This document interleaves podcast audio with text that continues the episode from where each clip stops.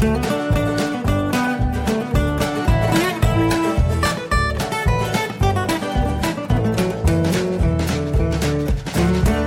und herzlich willkommen zu Jörn Schars Feine Podcast Episode 70. Ich bin Jörn Schaar und ihr seid es nicht.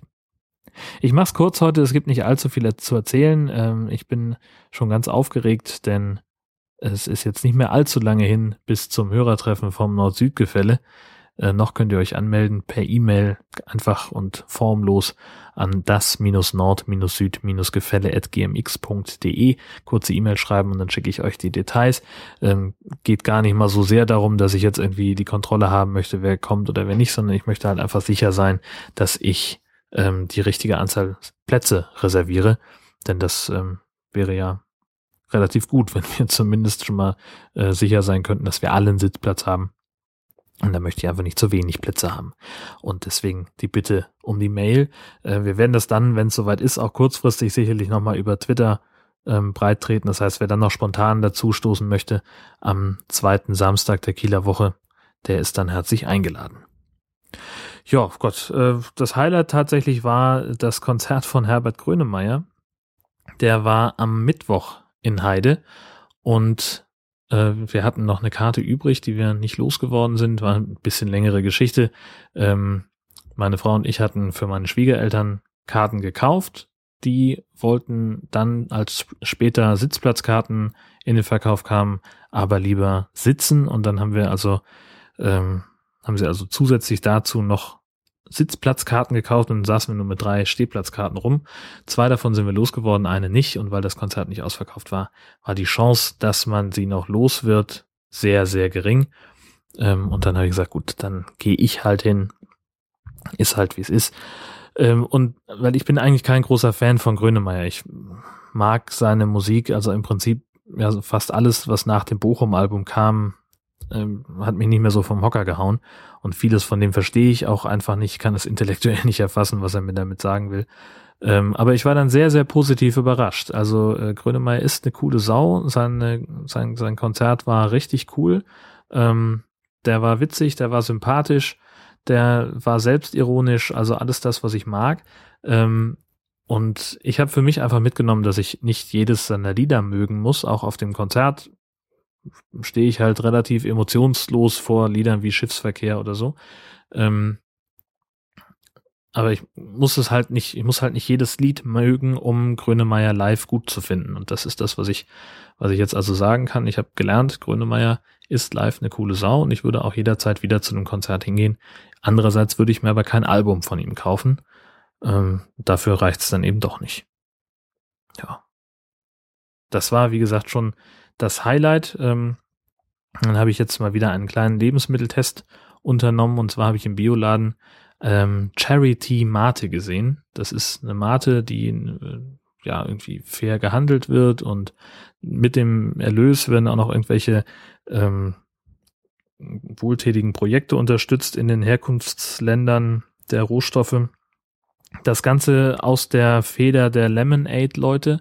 Äh, die haben da einfach noch ein neues Produkt aufgelegt. Äh, ja, ich war eher unterwältigt. Also dafür, dass da Sparkling draufsteht, war doch sehr wenig Kohlensäure drin.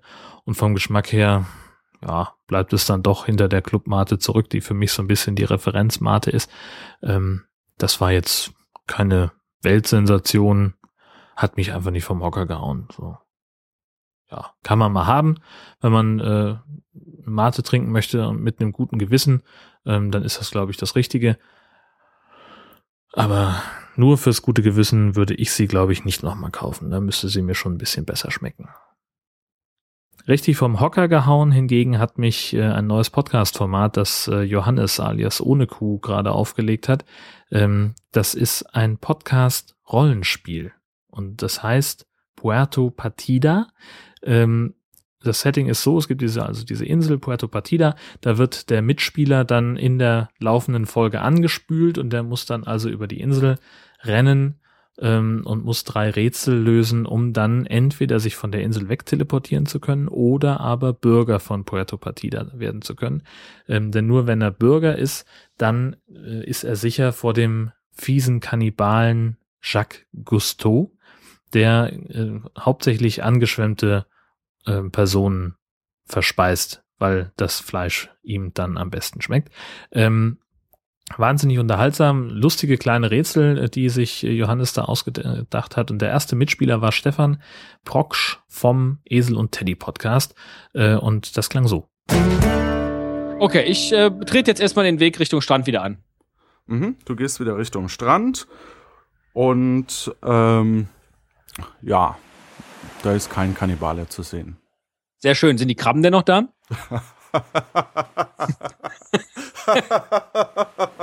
ja. äh, ich nehme mal so ein, zwei Krabben mit. Wie packst du die denn genau? Ähm, so äh, von oben und unten am Panzer, dass die mich nicht andingsen äh, können. Also wenn du die von oben und unten nimmst, dann äh, kannst du quasi nur eine mitnehmen, oder? Ja. Eine in der rechten und eine in der linken Hand. Ach so, du machst wie so Sandwich. Ja. Alles klar, okay. Also du nimmst zwei Krabben mit. Ja. Steckst dir ein. Ja, und geh nochmal zu der Schlange. Und versuche jetzt, die oh, Schlange mit den Krabben abzulenken. Ja, hallo. Okay. Und. Äh, die, die Schlange verbeißt sich in einer dieser Krabben. Die äh, erste schluckt sie direkt runter und bei der zweiten bleibt sie mit ihren Zähnen im Panzer.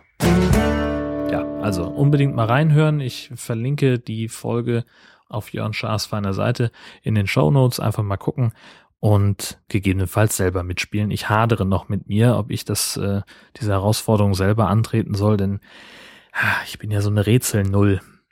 Ja, immer so unkreativ, auch schon äh, bei, bei den richtigen Pen-and-Paper-Rollenspielen, die ich früher mal gespielt habe, dann stand ich gerne vor so einer Problemgeschichte wie der Ochs vorm Berg und kam dann irgendwo nicht weiter. Ähm, da war ich immer ganz froh, dass ich fähige Mitspieler hatte, die das besser hinbekommen haben als ich.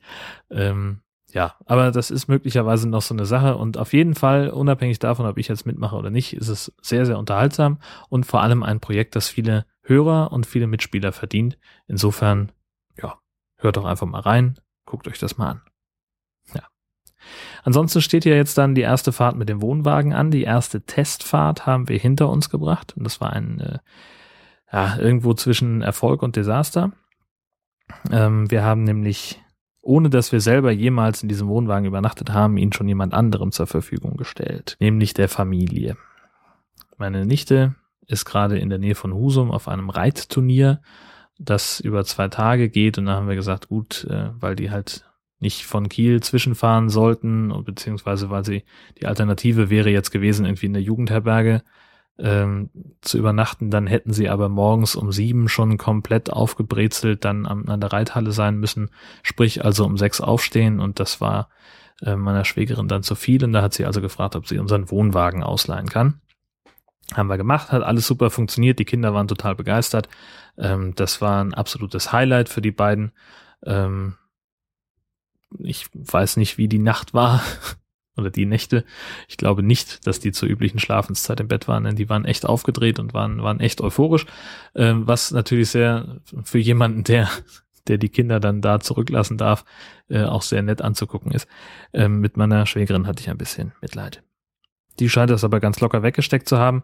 Ähm, wir haben dann heute Vormittag, heute Sonntagvormittag, ähm, den Wagen wieder abgeholt und das hat auch alles super funktioniert, haben den also hier auch wieder bei uns auf dem Parkplatz rangiert. Da stand er schon relativ richtig. Wir hätten ihn also nur noch ranschieben müssen und dann ist das Blödeste passiert, was drei Tage vor unserem eigenen Wohnwagenurlaub nur passieren kann. Die, also so ein Wohnwagen hat ja so ein Stützrad. Das kann man runterlassen, wenn man den eben nicht am Auto hat, um den rangieren zu können. Und dieses Stützrad, das hat einen sogenannten Knebel, das ist also so, so eine Schraube, die mit, die man halt so festdrehen muss, damit das eben, ja, da, damit die Deichsel nicht am Stützrad runterrutscht.